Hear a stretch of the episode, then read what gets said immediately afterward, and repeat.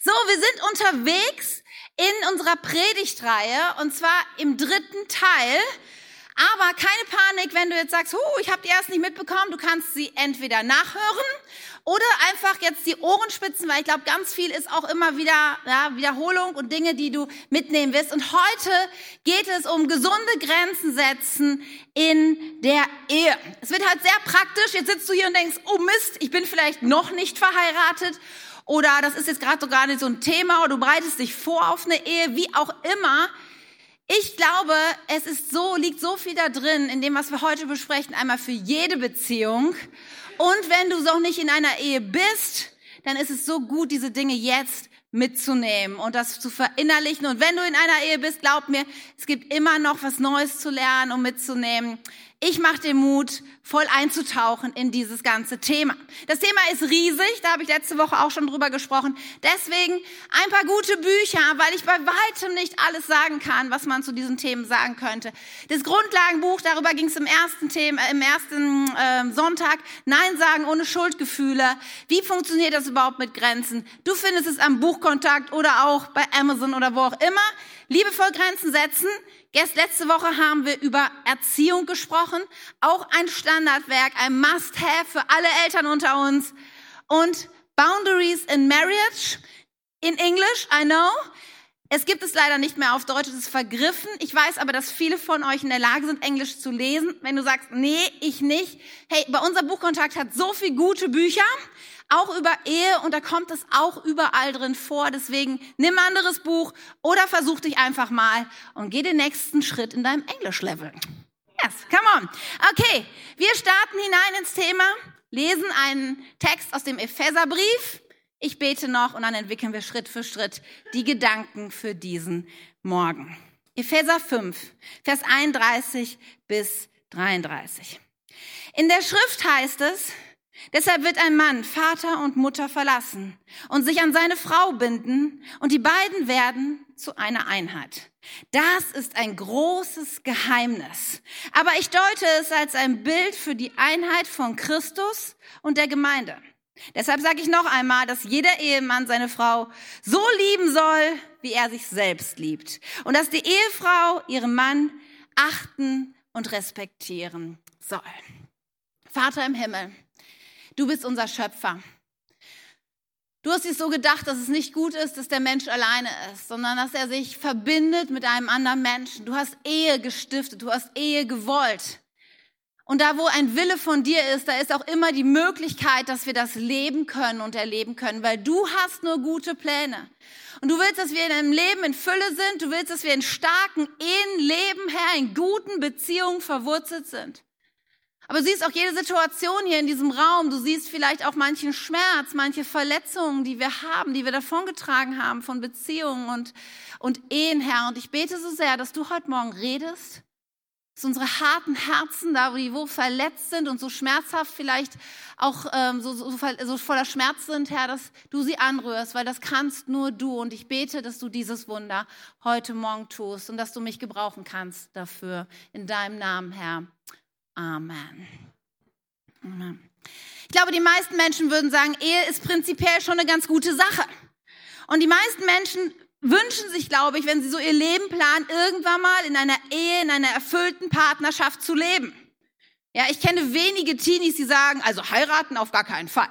Beziehung brauche ich nicht. Sondern irgendwo scheint es auch angelegt in uns zu sein. Und vielleicht bist du schon ein bisschen länger mit uns in der K21 unterwegs. Wir reden oft davon, dass es gut ist, auf das Ende zu gucken, auf das Ziel. Wo wollen wir denn hin? Und vielleicht mal einen Moment ein bisschen deine Fantasie anzuregen. Mach mal die Augen zu und stell dir mal vor, wie erträumst du dir, wenn du 80 oder 85 oder 90 bist, wie erträumst du dir das dann mit deinem Ehepartner, den du vielleicht jetzt auch gar nicht kennst? Wie erträumst du dir das? Wie soll das sein? Wenn ich mir das so vorstelle, dann sehe ich mein Mann Tim und wir sind alt und, und weiß und weise vielleicht auch. Und wir sitzen auf der Parkbank und wir halten noch Händchen. Und da gibt es diese Momente, wo wir einfach schweigen können, uns genießen können, dass wir zusammen sind. Da gibt es diese Momente, wo wir uns tief unterhalten, wo Herzen ganz nah beieinander sind. Da sind die Momente, wo wir aber einfach nur lachen und Spaß haben, uns am Leben freuen. Und es ist das, dass wir zurückschauen auf ein erfülltes Leben, auf die Zeiten, wo es herausfordernd war, wo es schwierig war, aber auch wo es gut war. Und wo wir etwas aufgebaut haben, gemeinsam durch unsere Ehe. Jetzt machen wir die Augen auf und denken, okay, ja, so ähnlich würdest du es vielleicht auch beschreiben, vielleicht mit anderen Worten. Ich weiß nicht, ist ja nur mein Bild von dem, was ich mir erträume irgendwann. Und jetzt sind wir wieder in der Realität an diesem 10. Juni 2018. Und ich frage dich, wie sieht denn deine Ehe jetzt gerade aus? Was war heute Morgen? Was war in den letzten Tagen, in den letzten Wochen? Und wie sieht deine Realität aus? Und wenn du das jetzt mal weiter denkst, wird es automatisch dazu führen, dass du an diesem Traumziel, von dem wir gerade gesprochen haben, ankommst? Ist es so ein Automatismus? Ist das irgendwie, wow, es läuft super? Oder merkst du, oh, da sind schon manche Ecken und Kanten. Und wenn ich mir vorstelle, dass ich auf der Spur einfach weiter in meiner Ehe laufe, dann werde ich dort nicht ankommen. Und auch selbst wenn du gerade ganz gut unterwegs bist, es ist kein Automatismus, es ist nicht irgendwie, heute läuft's gut, deshalb wird's auch noch in 20 Jahren gut laufen. Und ich glaube, dass es so wichtig ist, dass wir anfangen, darüber nachzudenken, wie können wir in Zukunft gute Ehe bauen. Weißt du, kein Mensch steht morgens auf und denkt, hoch, heute wäre mal ein guter Tag, sich scheiden zu lassen. Ja, und die meisten Menschen, wenn die ihre Ehe anfangen, sie wollen auf lebenslang bauen. Sie sagen nicht, ach, das ist ein Ding jetzt für drei Jahre, dann kicke ich den wieder raus, meinen Partner. Nein, wir wollen doch gemeinsam alt werden. Aber die Zahlen zeigen auch, dass wenig, nicht alle Ehen das schaffen. Fast die Hälfte der Ehen werden geschieden. Also wie kommt das, dass plötzlich da was bricht, dass plötzlich es nicht mehr geht? Es sind die vielen kleinen Schritte die wir gehen, jeden Tag für Tag. Es ist nicht die eine große Entscheidung. Es sind die Gewohnheiten, die wir einschleifen lassen, die Dinge, die wir tolerieren. Wusstest du, dass du immer das bekommst, was du tolerierst in deinem Leben? Ja, alle Dinge, die du einfach hinnimmst, die wir hinnimmst in deinem Leben, sie werden sich zementieren und festbleiben in deinem Leben. Und daher ist die Frage, welche Schritte solltest du gehen, damit du den richtigen Weg findest, hin zu diesem Ziel, eine lebenslange glückliche Beziehung zu führen. Nun haben wir jetzt gerade über Grenzen gesprochen die letzte Woche und viele sagen, also Grenzen und Ehe, das passt doch gar nicht zusammen, oder? Weil Ehe ist Einheit. Ehe heißt, Grenzen werden aufgelöst, oder? Wir gehören doch jetzt zusammen. Das ist ein wichtiger Gedanke, weil Grenzen sagen, ich bin hier und du bist da und da ist irgendwie was zwischen uns. Wie kann das denn in der Ehe funktionieren? Sollte in der Ehe nicht grenzenlos sein? Nun, unser Bibeltext hilft mir dort und wir ähm, gehen da mal wieder rein in den Epheserbrief, Kapitel 5. Da heißt es, Deshalb wird ein Mann Vater und Mutter verlassen und sich seine Frau binden und die beiden werden zu einer Einheit. Das ist, nee, ruhig, nochmal zurück. Das ist ein großes Geheimnis, aber ich deute es als ein Bild für die Einheit von Christus und der Gemeinde. Christus und die Gemeinde ist ein Bild für Mann und Frau, sagt uns dieser Text. Vielleicht etwas befremdlich. Du denkst, was hat das jetzt miteinander zu tun? Nun, es definiert genau das, über was wir sprechen. Es klärt es gibt Grenzen. Denn in jeder Ehe gibt es etwas, was nur ich tun kann und was der andere nur tun kann und etwas, was wir gemeinsam tun können. Und bei Christus und seiner Gemeinde, das sind übrigens wir, ist es genau das Gleiche. Es gibt nur eine Sache, die kann Christus tun. Christus konnte nur für uns sterben. Wir konnten uns selber nicht erlösen. Christus ist der Einzige, der Herzen verändern kann, der Menschen neue Hoffnung geben kann, der dieses übernatürliche Wunder zu geben, dass Menschen wieder aufeinander zuzugehen, wo ihre Herzen so hart geworden sind. Ja, wir haben darüber gesprochen, diesen Vers aus Sprüche 4, wo es heißt, dass vor allem behüte aber dein Herz, denn aus ihm kommt das Leben. Und es ist so oft, dass in der Ehe diese Verletzungen so hart sind, ja, über Zeiten, über Jahrzehnte manches Mal, sich so eine Beziehung gebaut hat, so viel Verletzungen da waren, das Herz ist so hart geworden. Und dann sagen manchmal Menschen, ich kann nicht mehr, ich glaube, ich sterbe, wenn ich länger in dieser Ehe bleibe. Das Leben ist, ist es engt mich so ein, es, es, hört was auf, in meinem Herzen zu pulsieren. Und dann brechen sie aus, weil so lange die Wege gegangen worden sind, die nicht gesund sind, weil keine gesunden Grenzen gesetzt worden sind. Aber Jesus kann es tun, dieses Wunder ist der Einzige, der es tun kann, wiederherzustellen. Das ist etwas, was nur Jesus tun kann. So, und auf der anderen Seite die Braut, seine Gemeinde, sie ist die einzige, die seinen Auftrag, den er uns gegeben hat, leben kann. Ich weiß auch nicht warum, aber Gott hat sich festgelegt. Er hat gesagt, ich mache das so, ich gehe in den Himmel und hier auf der Erde lasse ich die Menschen zurück, meine Kirche. Und diese Menschen, sie werden anderen von mir erzählen. Sie werden anderen helfen, den Weg zu gehen. Sie werden sich aneinander helfen, sich zu entwickeln und die nächsten Schritte gehen. Das ist der Auftrag für die Kirche. Und das kann kein anderer tun, außer wir. Und dann gibt es das, wenn beides zusammenkommt. Christus gestorben für unsere Schuld, den Weg frei gemacht hat, seine Liebe, seine Hoffnung, alle Möglichkeiten, die er hat plus eine Kirche, die in Auftrag lebt. Und das Wunderschöne kommt zusammen. Und Menschen erleben, wie gut Gott ist. Ehen werden wiederhergestellt, Familien werden wieder geheilt. Menschen lassen die Lasten ihrer Vergangenheit hinter sich und verstehen, dass Gott gute Pläne hat. So funktioniert es, verstehst du? Jeder hat seinen Auftrag, aber es funktioniert nur gemeinsam, wenn jeder das auch wahrnimmt, was sein Auftrag ist. Und so wie das Christus und seiner Kirche ist, so ist es auch in der Ehe. Jeder hat seinen Beitrag für sich zu klären und es gibt auch etwas, was wir zusammen tun können. Paulus spricht ja hier, wo wir nicht wissen, wahrscheinlich war er nicht verheiratet, dass die ganze Ding ein ganz schön großes Geheimnis ist. Ein Mysterium, ihr Lieben. Und ich glaube, für manchen von uns ist das vielleicht auch so, dass du heute Morgen hier sitzt und denkst, hm, es ist nicht so einfach. Ja, es ist nicht so einfach. Lasst uns eintauchen in das große Geheimnis. Und ich dachte, wir benutzen ein paar Begriffe aus der Mathematik, denn Mathe ist ja auch für manchen ein großes Geheimnis, oder? Ich dachte, es hilft uns vielleicht heute Morgen ein bisschen einzutauchen und zu verstehen, um was es geht. So, wir haben jetzt hier schon diese Bibelstelle, nee, ruhig nochmal zurück, die uns helfen wird, eine Formelgleichung gleich zu entwickeln, die uns hilft zu verstehen, wie Ehe funktioniert. Und wir sind jetzt in dem ersten Teil, wo es darum geht, was kann jeder für sich tun? Du denkst jetzt nicht an deinen Ehepartner oder irgendetwas, was ihr gemeinsam tut, sondern nur für dich. In diesem ersten Vers, den wir jetzt schon gelesen haben, heißt es, Vater und Mutter verlassen und sich an seine Frau binden und die beiden werden zu einer Einheit. So, wir schaffen das jetzt gemeinsam, die Mathematik oder die Rechenformel der Ehe zu entwickeln. Was muss rechts vom Gleichheitszeichen stehen? Was soll rauskommen bei der Geschichte? Einheit eine Eins. Okay? Rechts zum Gleichheitszeichen eine Eins.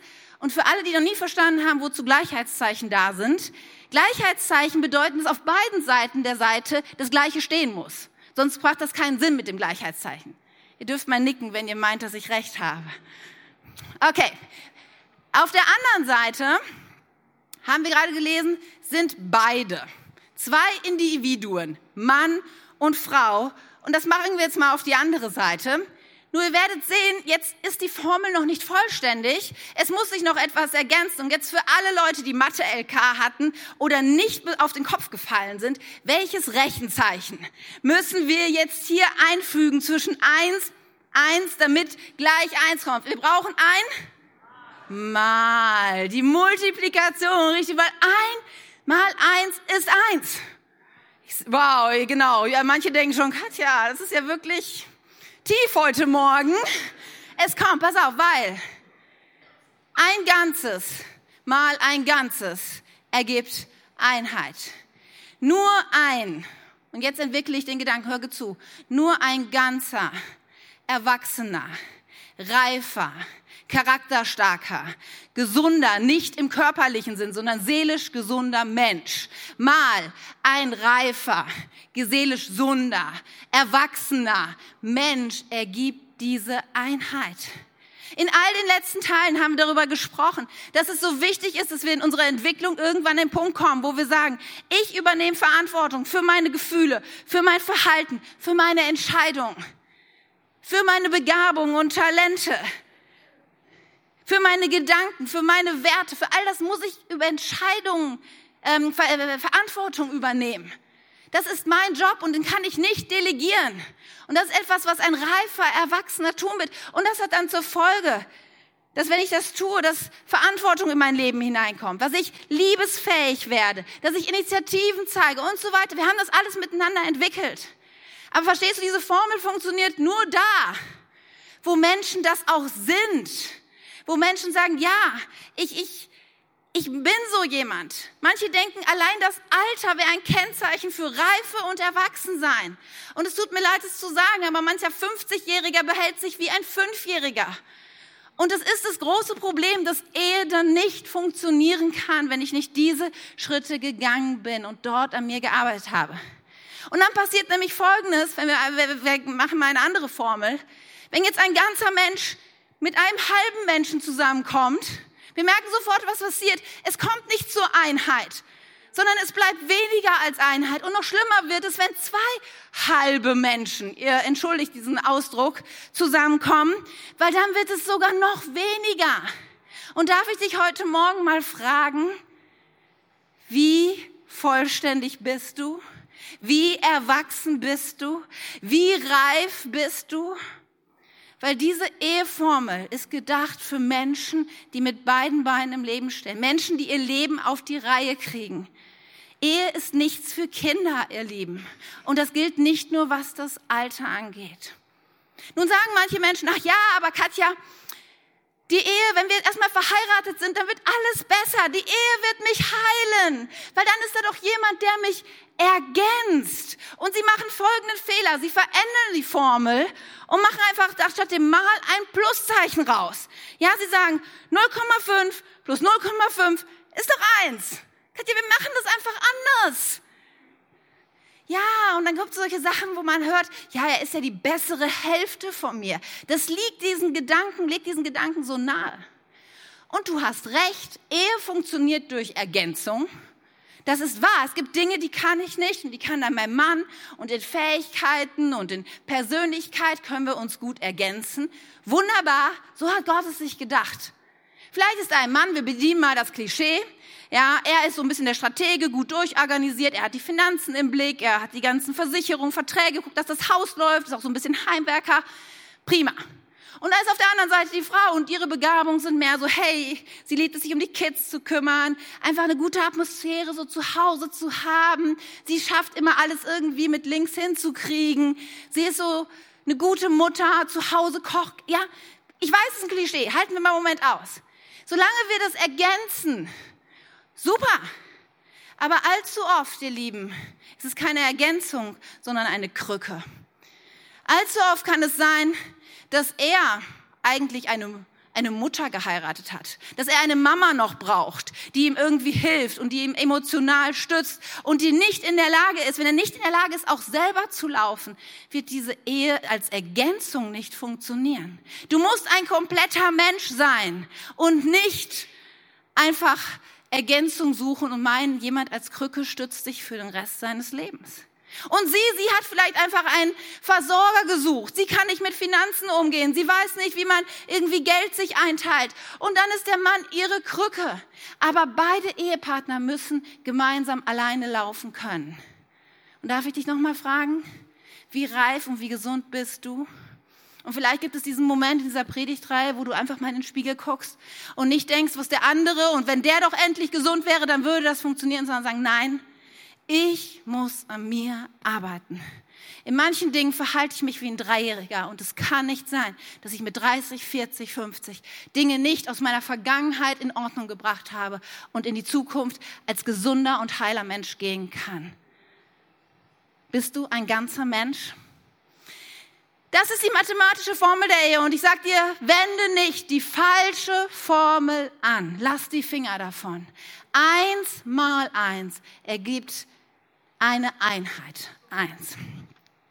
Der zweite Schritt ist, das ist, was jeder alleine tun kann. Und jetzt wollen wir darüber nachdenken, was wir gemeinsam tun können, wie sozusagen die Geometrie der Ehe funktioniert. Und wir wollen jetzt ein bisschen was hier gemeinsam erarbeiten und aufbauen, weil es gibt Dinge, die sind ganz schön herausfordernd. Wenn ich Dinge nur für mich tue, dann ist das easy.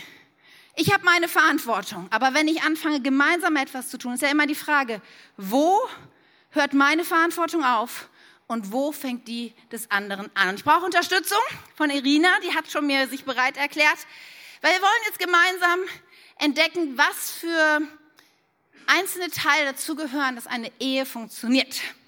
Und die Geometrie der, der Ehe, sie besteht aus drei Teilen. Sie besteht aus Liebe, sie besteht aus Freiheit Und sie besteht aus Verantwortung. Ist richtig? Okay. Diese drei Teile müssen wir zusammenbauen, damit Ehe funktioniert. Und die Grundlage dafür ist sicherlich Liebe. Wir fangen mal mit Liebe mal an.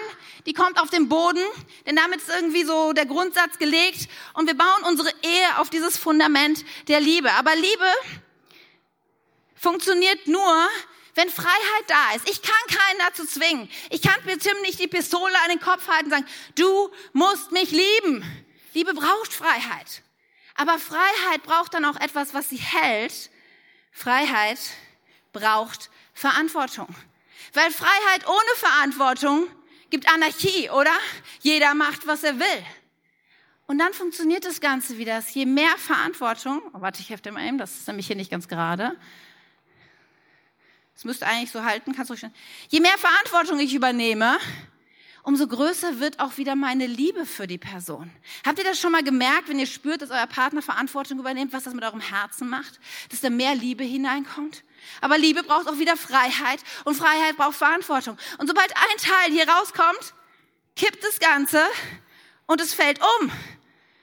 Und deswegen ist es so wichtig, dass alle drei Sachen zusammengehören in dieser Geometrie, damit wir Liebe bauen können. Danke, Irina. Lass uns mal einsteigen und ein bisschen mehr entwickeln, was diese einzelnen Seiten bedeuten. Susanne heult sich bei ihrer Freundin Steffi aus. Sie sagt, er liebt mich überhaupt nicht.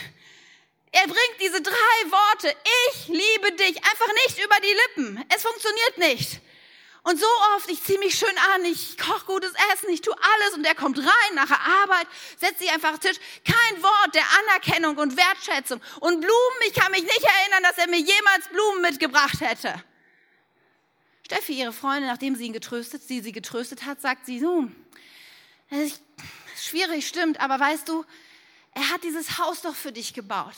Zwei Jahre, jeden Feierabend daran gearbeitet, dass dieses Haus endlich fertig wird. Und guck, wie schön es geworden ist. Und du wolltest diesen tollen Garten haben. All das hat er angelegt für dich.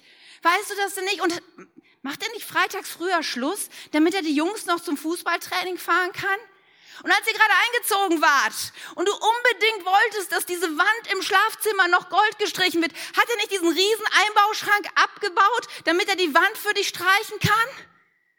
Und Susanne guckt Steffi an und sagt, ja, aber was hat das mit Liebe zu tun? Ja, genau. Was hat das mit Liebe zu tun? Das ist eine berechtigte Frage, weil hier stellen wir fest, dass Liebe von Menschen unterschiedlich definiert wird. Wisst ihr, es gibt Liebessprachen und in jeder Grenze, innerhalb einer Grenze wird eine Sprache gesprochen. In Deutschland Deutsch, ja, in Großbritannien Englisch, in, Franz in Frankreich Französisch und so wird auch innerhalb deiner Grenzen eine gewisse Liebessprache gesprochen. Ja, für Susanne ist es die Sprache der Worte, Liebe und Anerkennung. Ja, und auch sogar Geschenke wäre auch cool. Mal was mitgebracht kommen. Aber für ihren Mann nennen wir ihn Alexander. Für Alexander ist es was ganz anderes. Es ist praktische Hilfe und Unterstützung im Alltag. Und so oft erlebe ich das, dass Ehepaare zusammenkommen und über ihre Ehe reden und beide sagen, der andere liebt mich nicht. Dabei würden sie beide behaupten, steif und fest, ich liebe ihn so sehr aber es ist ein Kommunikationsproblem, ein Verständigungsproblem. Und das Einzige, was daraus hilft, ist zu sagen, ich lerne die Sprache des anderen. Das ist wie zwei Menschen, die interkulturell heiraten und unterschiedliche Sprachen sprechen. Es kann nur funktionieren, wenn einer die andere Sprache des anderen lernt, damit Kommunikation möglich ist. Und dein Fokus, das könnt ihr nur gemeinsam tun, ist den anderen zu entdecken, welche Sprache spricht er. Ist es Liebe? Sexualität? Ist es Zeit miteinander verbringen? Ist es diese Anerkennung und Wertschätzung, die durch Worte ausgedrückt wird? Ist es die praktische, was auch immer? Sprech darüber und lern die Sprache des anderen zu sprechen, so gut du nur kannst. Sag nicht, naja, ich fange erst an, wenn der andere anfängt. Liebe, die sich an wenn knüpft. Wenn das und das passiert, sie ist keine Liebe.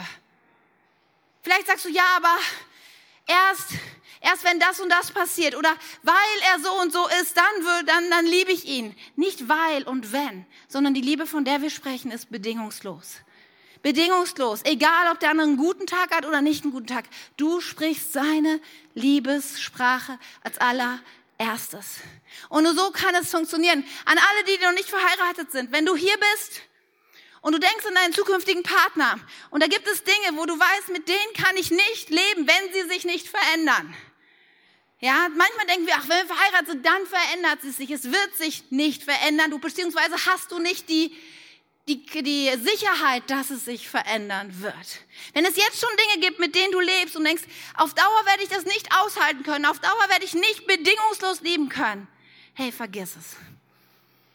Überleg dir das jetzt genau, mit welchen Sachen du mit deinem Partner leben kannst oder auch nicht leben kannst, bevor du diesen wichtigen Schritt in die Ehe gehst, weil wir lieben bedingungslos. Und das führt dann dazu, dass wir dem anderen auch eine Freiheit geben müssen. Wisst ihr, Liebe und Angst funktioniert nicht. In 1. Johannes heißt es, und unsere Liebe kennt keine Angst, weil die vollkommene Liebe, die bedingungslose Liebe, alle Angst vertreibt. Wieso denkst du Angst? Was denn mit Angst? Weißt du, da wo keine Freiheit ist, da ist auch immer ein Klima von Angst oder von Unterdrückung. Wo keine Freiheit ist, da ist entweder Rebellion oder Furcht. Und beides ist nicht das, wo Liebe wachsen kann. Freiheit bedeutet, der andere darf andere Meinungen haben als ich. Freiheit heißt, ihr müssen nicht in allem den Konsens haben. Freiheit heißt, der andere ist anders in seiner Persönlichkeit. Die Freiheit heißt, der andere darf auch Nein sagen. Ich bekenne heute Morgen, ich hasse es, wenn Menschen Nein zu mir sagen. Und wenn ich ganz ehrlich sage, du magst es auch nicht. Du guckst vielleicht jetzt besonders heilig und denkst, ich habe da gar kein Problem mit. Aber ich glaube, die meisten Menschen mögen das nicht, wenn ich sie um etwas bitte, wenn ich sage, hey Judith, kannst du das und das tun? Ich mag das, wenn sie Ja sagt. Und ich mag es erst recht, wenn mein Ehepartner das zu mir sagt, oder? Es, irgendwie fühlt es sich nicht gut an. So, und jetzt ist doch die Überlegung, Wer auf dieser Welt sind die Menschen, die immer ein Ja bekommen? Es sind die Diktatoren dieser Welt, die Erfolg mit Angst, Missbrauch, Folter, Unterdrücken, aber das ist nicht voller Liebe und ein Ort der Freiheit. Und jetzt frage ich dich, was willst du sein in deiner Ehe? Bist du der Diktator, der Diktator, der alles bestimmt, der die Regeln setzt? Oder bist du in der Lage, den anderen frei zu lassen? Je mehr du klammerst, je mehr du festhältst, umso größer wird es, dass Menschen auf Distanz gehen und sich dagegen wehren. Und irgendwann wird es dir um die Ohren fliegen. Liebe braucht Freiheit und Freiheit braucht Verantwortung. Und hier wollen wir nochmal eintauchen und uns ein paar Dinge genauer angucken, über die wir zwar schon häufig gesprochen haben, die ich aber nochmal einfach sagen muss, weil es so wichtig ist. Gucken wir unser Verhalten uns an. Letzte Woche haben wir davon gesprochen, als Eltern ist es so wichtig, dass das Prinzip von Saat und Ernte funktioniert. Das heißt, Kinder müssen erleben, was passiert, wenn ich etwas tue. Was passiert, wenn ich das Glas runterfallen lasse? Oh, es geht kaputt. Nun, es wäre es schön, wenn alle Erwachsenen auch schon diesen Schritt gegangen wären, Ursache und Wirkung miteinander in Verbindung zu bringen. Aber allzu oft merken wir selbst in erwachsenen Beziehungen, dass wir alles tun, um die Konsequenzen des Handelns des anderen abzupuffern. Das gerade in der Ehe, weil wir lieben den anderen doch. Oder wir wollen nicht, dass es ihm nicht gut geht. Oder dass irgendwie er Konsequenzen seines Handelns spürt. Und deswegen puffern wir Dinge ab. Nehmen wir gerade unser Ehepaar, was hatten wir vorhin? Alexander und Susanne. Susanne hat Alexander gesagt, er soll noch auf dem Rückweg das Geschenk für die Schwiegermutter abholen. Alexander war ein bisschen verpeilt heute und hat's vergessen. Also muss Susanne schnell noch mal los, während Alexander duschen geht und sich fertig macht fürs Fest. Nun, normalerweise würden wir sagen, okay, Katja, das ist doch alltäglich, oder? Definitiv, es ist alltäglich. Und es ist auch gut, hin und wieder das abzupuffern. Aber wenn wir aus dem, das passiert mal, dahin kommen, das passiert immer und immer wieder. Und das ist eine Regelmäßigkeit. Alexander wollte eigentlich den Vermieter anrufen, weil es, in der, weil es im Zimmer schon an einer Ecke schimmelt und er hat es leider verpeilt. Deswegen ist die ganze Wand voll Schimmel. Alexander wollte die Steuererklärung machen, aber leider hat es nicht dran gedacht. Und irgendwie ist das jetzt aufgeschlagen. Das Finanzamt schält schon Terror. Alexander hat dies, Alexander hat das vergessen. Und ich hoffe, alle Alexander dieser Welt, die jetzt hier das gerade hören, fühlen sich nicht persönlich beleidigt.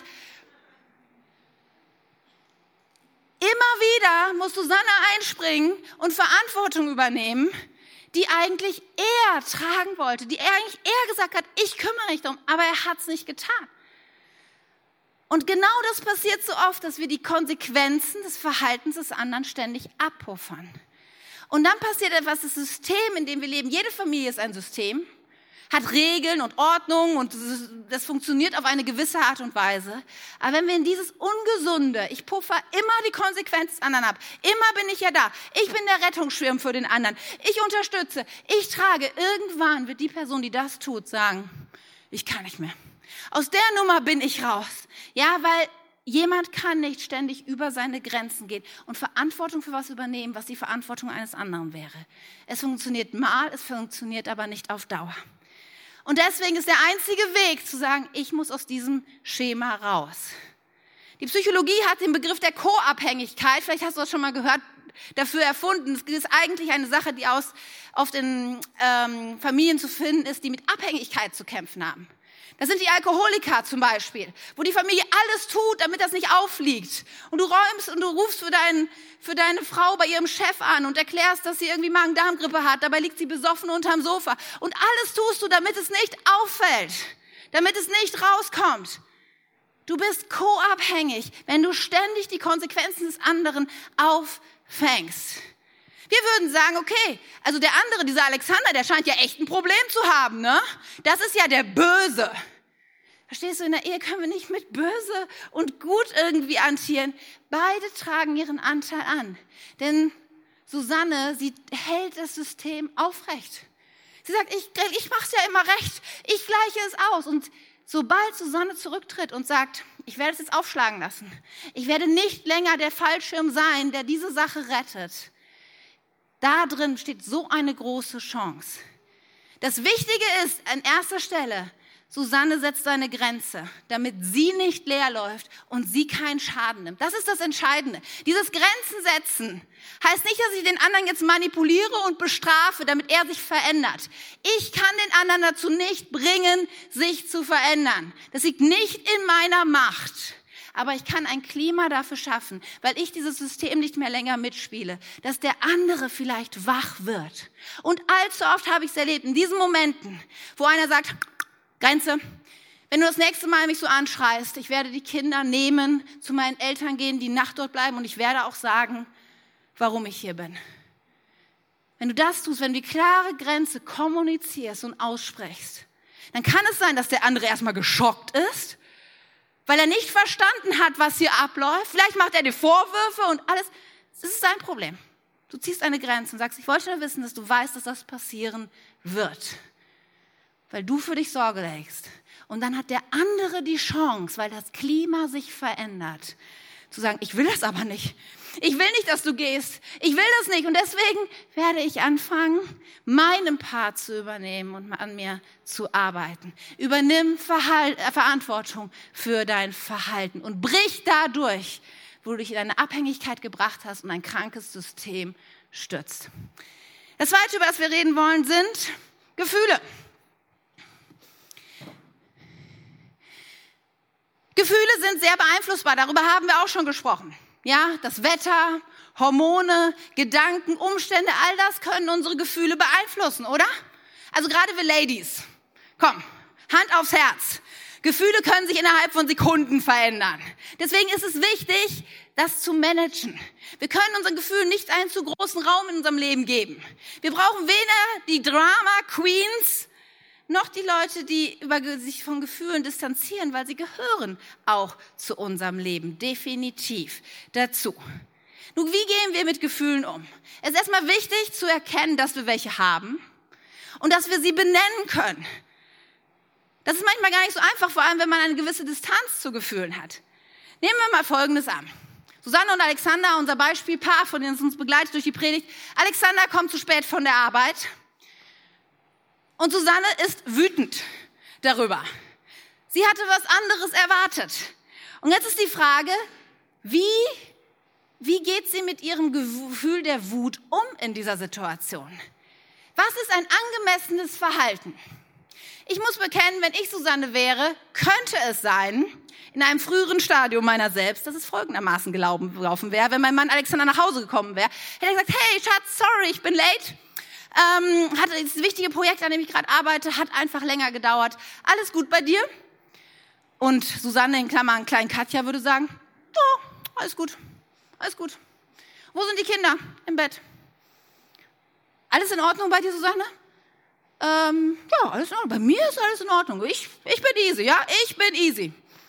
Ja, ich merke doch, bei dir ist irgendwas nicht in Ordnung. Bei mir ist was nicht Ordnung, bei mir ist alles in Ordnung. Ja, ich weiß nicht, vielleicht hast du ein Problem, aber ich habe kein Problem. Ich gehe jetzt ins Bett, gute Nacht. Innerlich tobe ich.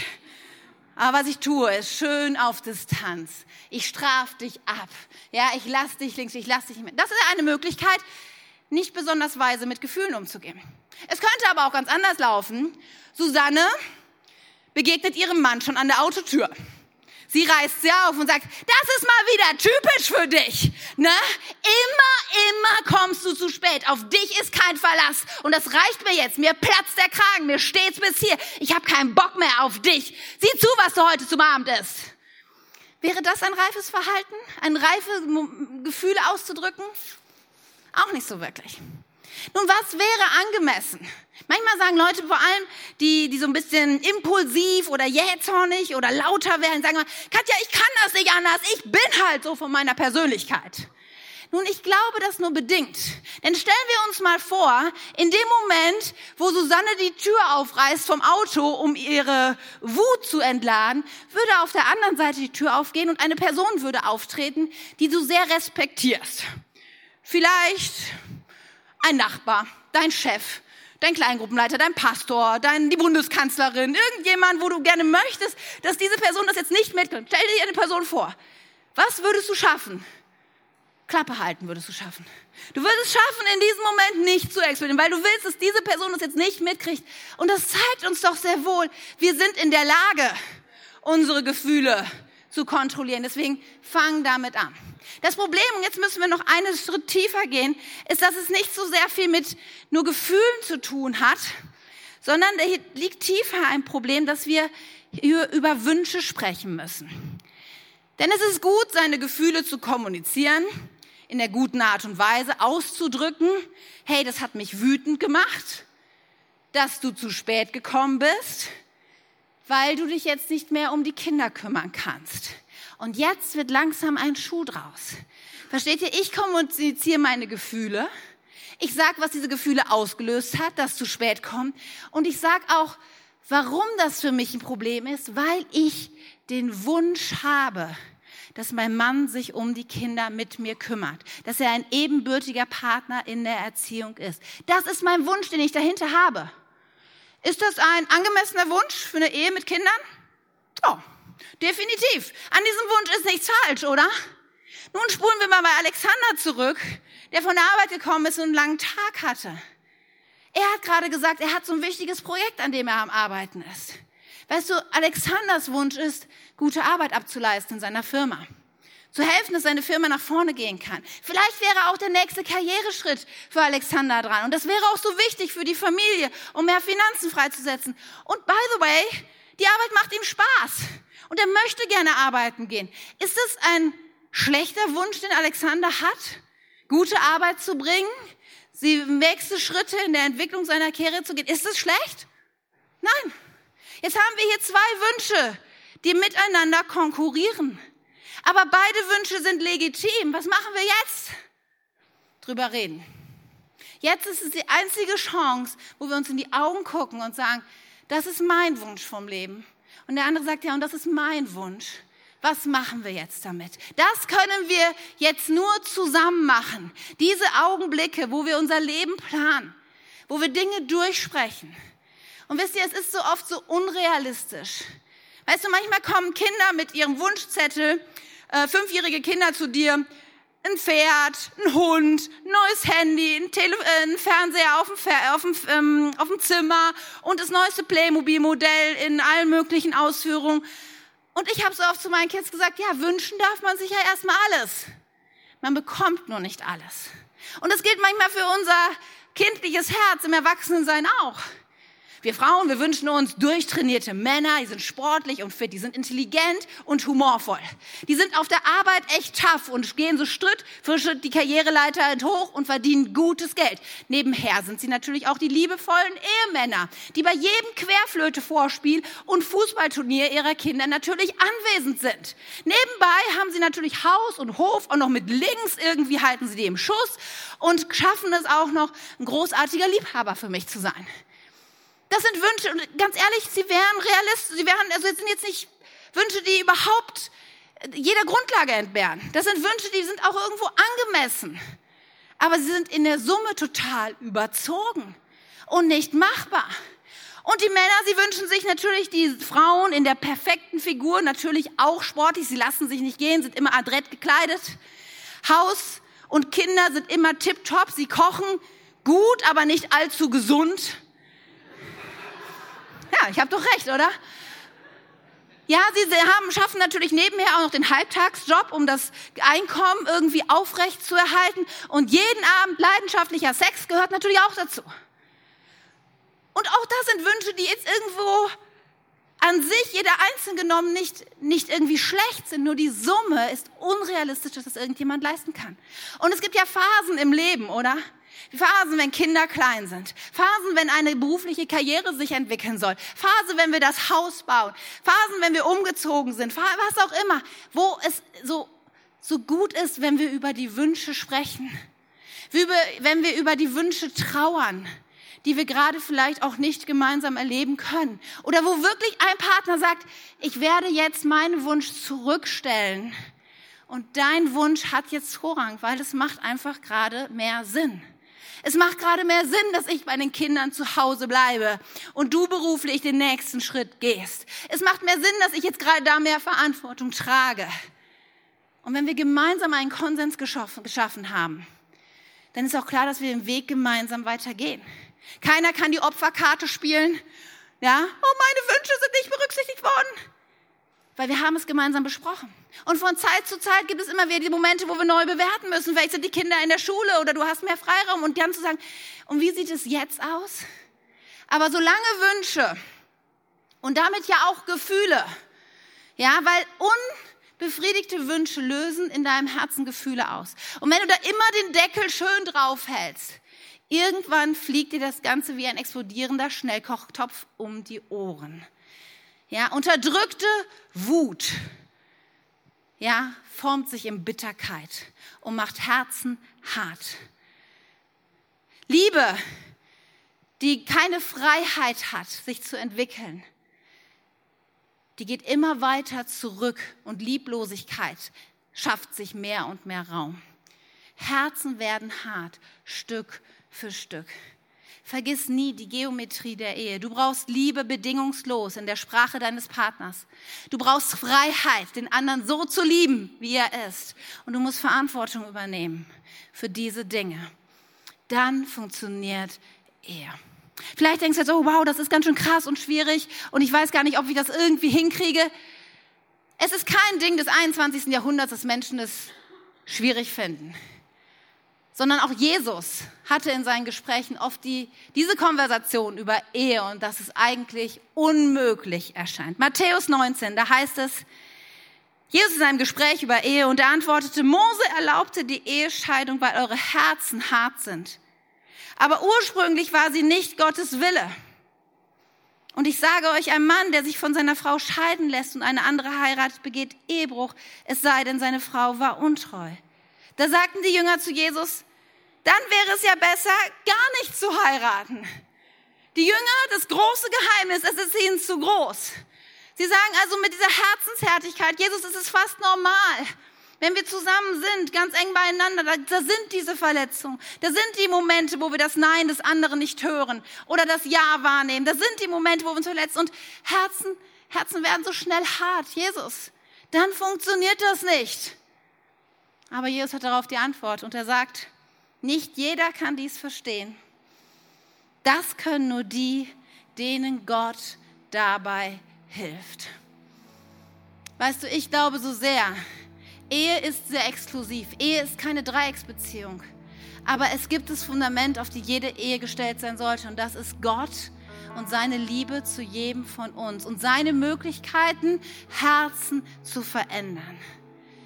Gott ist es möglich. Menschen können keine Herzen mit Gewalt verändern, aber Gott kann es. In Ezekiel 36, da wird genau das beschrieben. Da heißt es, und ich, und hier spricht Gott, ich werde euch ein neues Herz geben. Darf ich das in dein Leben hineinsprechen, gerade da, wo du vielleicht zu kämpfen hast mit deiner Ehe, wo du so verletzt bist, wo da so viel Zorn oder Bitterkeit, wo da Lieblosigkeit ist, wo, wo deine Grenzen mit Füßen getreten werden. Darf ich das in dein Herz hineinsprechen? Er will, er wird dir ein neues Herz geben. Ich glaube, dass wenn beide Partner sagen, mit Gottes Hilfe, ist noch was möglich, dass es möglich ist. Wenn beide Partner sagen, wir werden an uns arbeiten und wir nehmen Gott mit hinein. Wir öffnen diese Grenzen, diese, diese Tore unserer Ehe und sagen, Gott, komm rein und nimm den Müll weg, nimm den Schmerz weg, nimm diese, diese Streits und die Konflikte mit und lass uns reife, gesunde Menschen werden. Ich glaube, es ist möglich. Gott kommt, er gibt euch ein neues Herz und einen neuen Geist schenken. Ich werde das Herz aus Stein aus eurem Körper nehmen und euch ein Herz aus Fleisch geben. Das ist Gottes Programm. Und ich weiß nicht, wo du stehst, aber lass es mir dir sagen, es ist möglich. Ich habe es schon so oft gesehen, dass es möglich ist, dass Menschen wieder zueinander kommen und Heilung und Vergebung da ist, wenn beide es wollen. Jetzt denkst du ja vielleicht, wie macht es Gott jetzt? Also wir beten gleich, ja, das ist super. Und du, du sagst Gott, dass du lädst ihn ein. Er tut Übernatürliches an dir, ja. Aber weißt du noch, womit wir gestartet sind? Da gibt es die Dinge, die nur Gott tun kann. Und da gibt es die Dinge, die seine Gemeinde tut. Und weißt du, Gott hat dich heute nicht hierhin geführt, einfach aus Zufall, sondern weil er seine Kirche benutzt, um diese Prozesse der Herstellung von Ehen und Familien in Gang zu setzen und nach vorne zu bringen. Gott schafft Kirche, damit Menschen nicht alleine vor sich dahin wursten müssen, sondern damit sie mit Menschen gemeinsam unterwegs sein können, die ihnen helfen, diese Schritte zu gehen. Und wir als Kirche, wir wollen das so gerne sein dieser Ort des Lebens. Wir wollen Menschen sein, die nicht, nicht Masken vors Gesicht halten, sagen, oh, wir haben so eine coole Ehe. Dabei ist unsere Ehe Schrott. Sondern hier soll ein Ort sein, wo Menschen sagen können, hey, ich bin am Ende, wir sind am Ende. Und wo Menschen sagen, hey, come on, wir helfen dir, wir stehen an deiner Seite. Und ich habe euch heute einige Angebote zu machen. Ganz praktisch. Du musst nicht der gleiche bleiben oder die gleiche. Es gibt Veränderungen. Wenn wir gleich rausgehen wirst, du einen DIN A4-Zettel kriegen. Fragen zur Reflexion dieser Predigt. Und wenn du verheiratet bist oder wenn du mit jemandem zusammen bist und ihr denkt über Ehe nach, dann nimm dir diesen Zettel als ersten Schritt. Gute Tasse Kaffee, leckeren Wein oder was auch immer und sprecht es durch und fangt an, diese Dinge auf euch wirken zu lassen. Wenn du hier bist und sagst, hey, ich merke, ich bin gar keine ganze Person.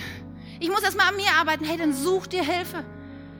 Ja, du kannst uns ansprechen, ja, als Leiter K21, wir können dich vermitteln an andere Leute, die da ausgebildet sind, weil ich glaube, es ist sehr gut, professionelle Hilfe da in Anspruch zu nehmen. Bleib damit nicht alleine. Wir haben Kleingruppen. In zwei Wochen startet die neue Anmeldewelle für die Kleingruppen. Wir werden eine Kleingruppe haben von Hanna und Dirk Hausmann. Und ich wink euch mal, weil ihr sitzt in Bad Eisen. Und diese wird eine Ehekleingruppe sein. Sie werden zusammen ein Buch lesen über Ehe. Hey, wie cool ist es, als nächsten Schritt zu wachsen? Klammer auf, wenn Erziehung eher dein Thema ist. Wir haben auch eine Kleingruppe, die sich über Erziehungsfragen auseinandersetzen wird und einen Kurs gemeinsam bearbeiten wird. Denn es gibt so viele Möglichkeiten, den nächsten Schritt zu gehen.